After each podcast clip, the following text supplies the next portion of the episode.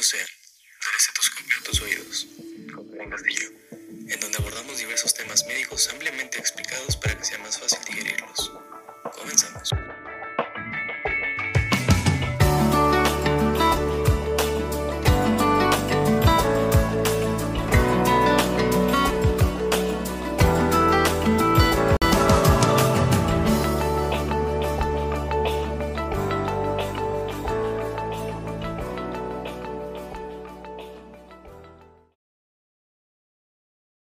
Muy buenos días tengan hoy a toda nuestra honorable audiencia que nos acompaña en esta pequeña y nueva cápsula titulada Del estetoscopio a tus oídos. El día de hoy tendremos en mesa un tema bastante importante y poco conocido por la comunidad, siendo nada más y nada menos que el famoso SDRA por sus siglas, o mejor dicho, síndrome de diestrés respiratorio agudo. Y para esto tenemos la apreciable compañía y asesoría de la doctora Fernanda Castillo desde la Facultad de Medicina de la máxima casa de estudios UNAM, con sede en Ciudad Universitaria, y que actualmente realiza las prácticas profesionales en el Centro Médico Nacional La Raza. Bienvenida, doctora, mucho gusto. Gracias por prestarnos su tiempo. ¿Cómo se encuentra el día de hoy? Muy buenos días, muy bien y muy feliz por ser la primera invitada en esta nueva sección. Muchas gracias por la oportunidad y, y, la invitación. Gracias a ti por estar aquí. Y bueno, pues nos gustaría saber e irnos adentrando poco a poco en el tema. Así que cuéntanos, ¿de dónde surgió esta enfermedad? Claro que sí, pues mira, el síndrome de estrés respiratorio agudo o síndrome de insuficiencia respiratoria aguda en adultos comenzó a describirse por ahí de los años de 1967, hace ya un poco más de 50 años. Esto a través de la revista Lancet, que es una revista médica británica. En ella se describieron a 12 enfermos que presentaban insuficiencia respiratoria.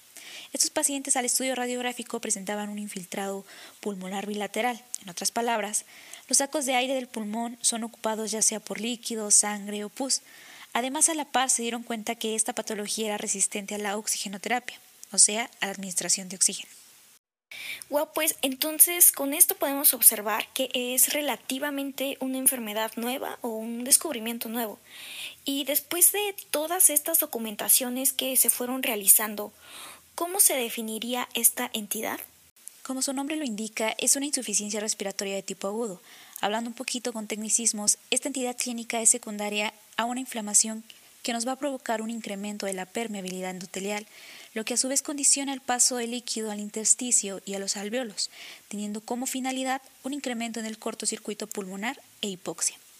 Todo esto quiere decir que patológicamente va a pasar líquido a través de los vasos sanguíneos a los sacos alveolares. Estos sacos son las estructuras contenidas en el pulmón, las cuales son las encargadas de pasar el oxígeno al cuerpo humano. Todo este paso de líquido nos va a provocar una lesión en la recubierta externa de los sacos y nos va a ocasionar una disminución de oxígeno tanto en los pulmones, en los vasos sanguíneos y en general en todo el cuerpo. Te agradezco mucho la explicación a detalle porque sabemos que tenemos audiencia tanto médica como no médica y pues a algunos se nos hace difícil entender este lenguaje. Pero bueno, cuéntame, ¿todos estamos expuestos a tener esta enfermedad o hay personas que se encuentran más predispuestas a padecerlo? Pues mira, hablando epidemiológicamente, tenemos que al año se presentan 10 casos por cada 100.000 habitantes. Si bien todos estamos expuestos a desarrollar este síndrome, los que tienen mayor riesgo o son un poquito más susceptibles son los adultos mayores, eh, siendo más comúnmente visto en aquellos con más de 75 años de edad y personas que han padecido una lesión de carácter directo, ya sea por un cuadro de aspiración, neumonía o diversas enfermedades inflamatorias sistémicas como el traumatismo y la sepsis. Afortunadamente hemos disminuido estos casos gracias a la rápida y eficaz detección clínica y a la mejoría en el tratamiento. Muchas gracias, aunque siento que las causas que tú nos estás mencionando en este momento son un poco más generales porque nos estás hablando tanto de neumonía como de sepsis y bueno, en estos tiempos sabemos que la neumonía puede ser contraída por, por diversos agentes.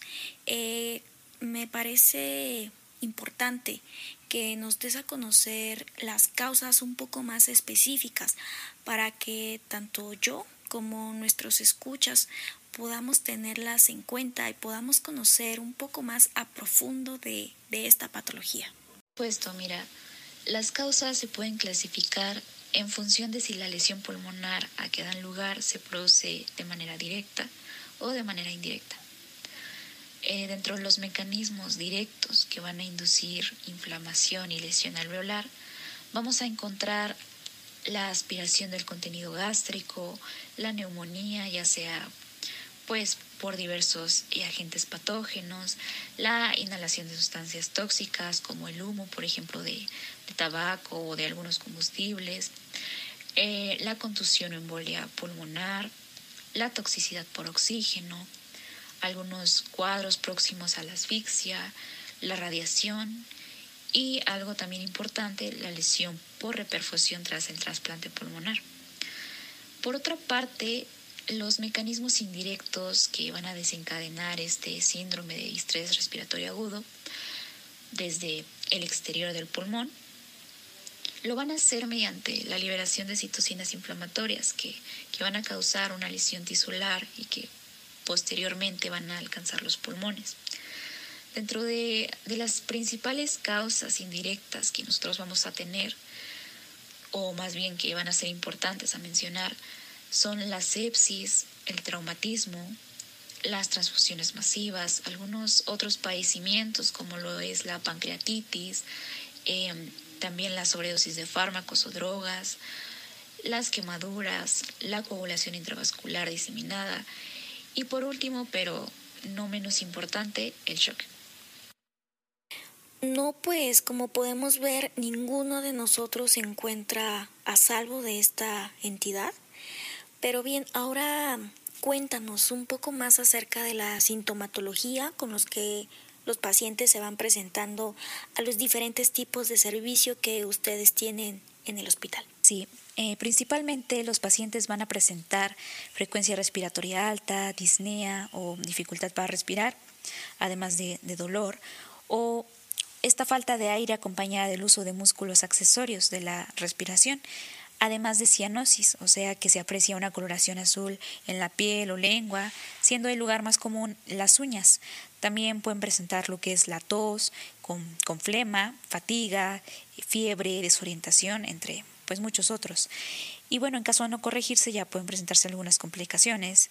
Eh, posteriores a esta hipoxemia, como la acidosis respiratoria y metabólica, la hipotensión, la oliguria o disminución del volumen de la orina y finalmente pues alguna eh, alteración cardíaca como la fibrilación ventricular o la sistolia. Entonces, con estos síntomas que tú mencionas, ¿ya se puede diagnosticar este síndrome o es necesario también cumplir con otros criterios para poder hacerlo? Bueno, estos síntomas son principalmente para guiarnos un poco, pero claro que existen criterios para obtener parte de la confirmación del diagnóstico y estos principalmente son de imagen y con diferentes estudios que realizamos. Ah, perfecto. Entonces, ¿podrías eh, comentarnos cuáles son estos criterios para que nuestros escuchas médicos o estudiantes lo tengan en mente dentro de su formación? Claro, mira, ya tocamos uno de los puntos que es la sintomatología, que pues esta debe ser de inicio agudo, o sea, menos de siete días o, una semana. Y bueno, otro de los puntos es la radiografía. En esta vamos a observar nosotros infiltrados pulmonares bilaterales que nos expliquen por derrame pleural, nódulos pulmonares, insuficiencia cardíaca o sobrecarga hídrica. Y también habrá un deterioro de la oxigenación por la relación de la presión arterial de oxígeno con la fracción inspirada de oxígeno, que pues es un indicador que mide el intercambio gaseoso. Otro punto importante que nosotros tenemos que tener en cuenta es la auscultación, ya que podremos encontrar algunos datos como crepitaciones bilaterales, un síndrome de condensación pulmonar, incluso atelectasia, que será una reducción o abolición de los sonidos respiratorios en todos los campos pulmonares.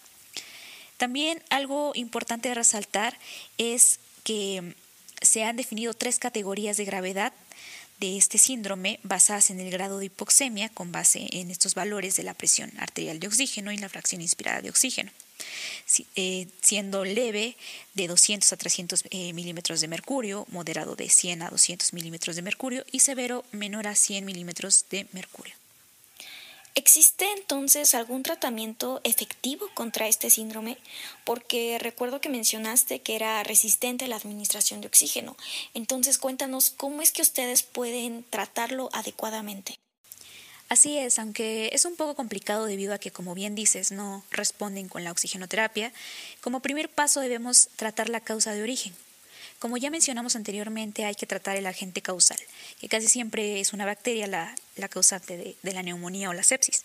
Entonces se debe de iniciar con antibióticos o drenando abscesos en caso de, de ser necesario. De igual manera, es imprescindible otorgarle al paciente la asistencia ventilatoria de manera mecánica, diuréticos en caso de que haya un exceso de líquidos y una corrección postural del paciente adecuada, en este caso en posición prono. Esto sería como en términos generales el, tratamiento que, llevamos a cabo. Entonces, eh, todos estos actos médicos que tú mencionas, ¿sí suelen ser efectivos para todos o cuál es la tasa de mortalidad en estos pacientes? La mortalidad sin tratamiento y sin el diagnóstico oportuno es incluso de hasta un 70%. Pero eso depende de varios factores, principalmente el nivel de hipoxemia que esté manejando el paciente o del grado de severidad en el que se encuentre. Pero como mencioné anteriormente, este nivel de mortalidad ha ido descendiendo por el inicio rápido del tratamiento y el adecuado diagnóstico que, que llevamos a cabo. No, pues muchísimas gracias por este tiempo que te has dedicado a esclarecernos y brindar información sobre el tema de síndrome de distrés respiratorio agudo.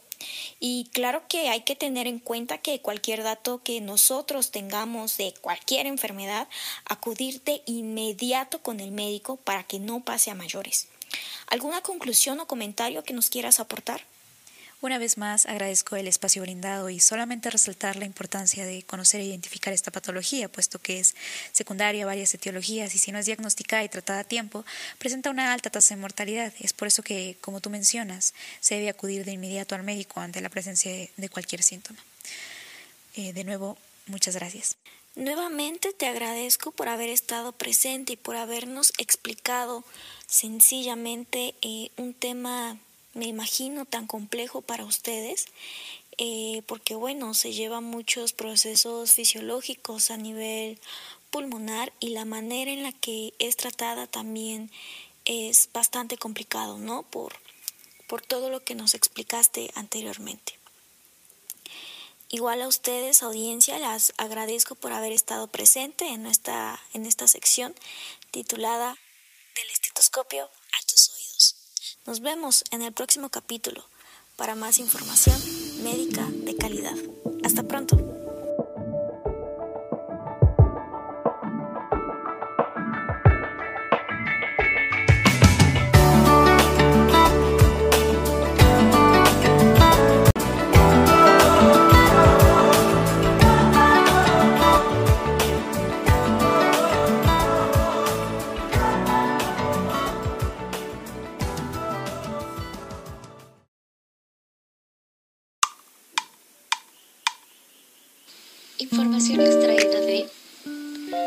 Badia JR 2021, Síndrome de Estrés Respiratorio Agudo, en editorial M. Valencia, Enfermo Crítico y Emergencias, volumen 2, páginas 341 a 348, Elsevier. Carrillo Esper, Vázquez de Anda, Mejía Pérez, Delaya Aguilar, Pérez Castañeda, Briones Garduño y Díaz de León Ponce 2019, a 50 años de la descripción del insuficiencia respiratoria aguda, Gaceta de México, volumen 154, número 2. Matai MA 2021, insuficiencia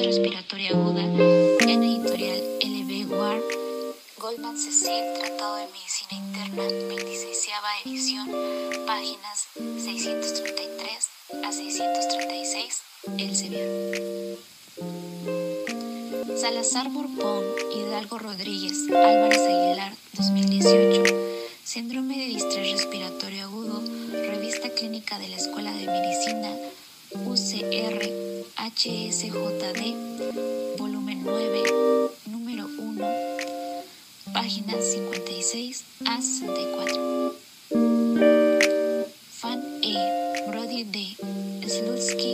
AS 2018. Síndrome de dificultad respiratoria aguda, avances en diagnóstico y tratamiento. Revista JAMA, volumen 319, número 7, páginas 698 a 710. Estensoro Elisa, Dubín Arnaldo, 2016, Síndrome de distrés respiratorio agudo, Facultad de Ciencias Médicas, volumen 76, 235 a 240. Por su atención, gracias.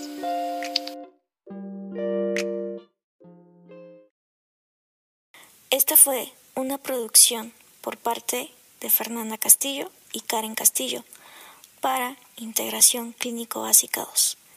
Profesora doctora América Berenice Martínez Salinas.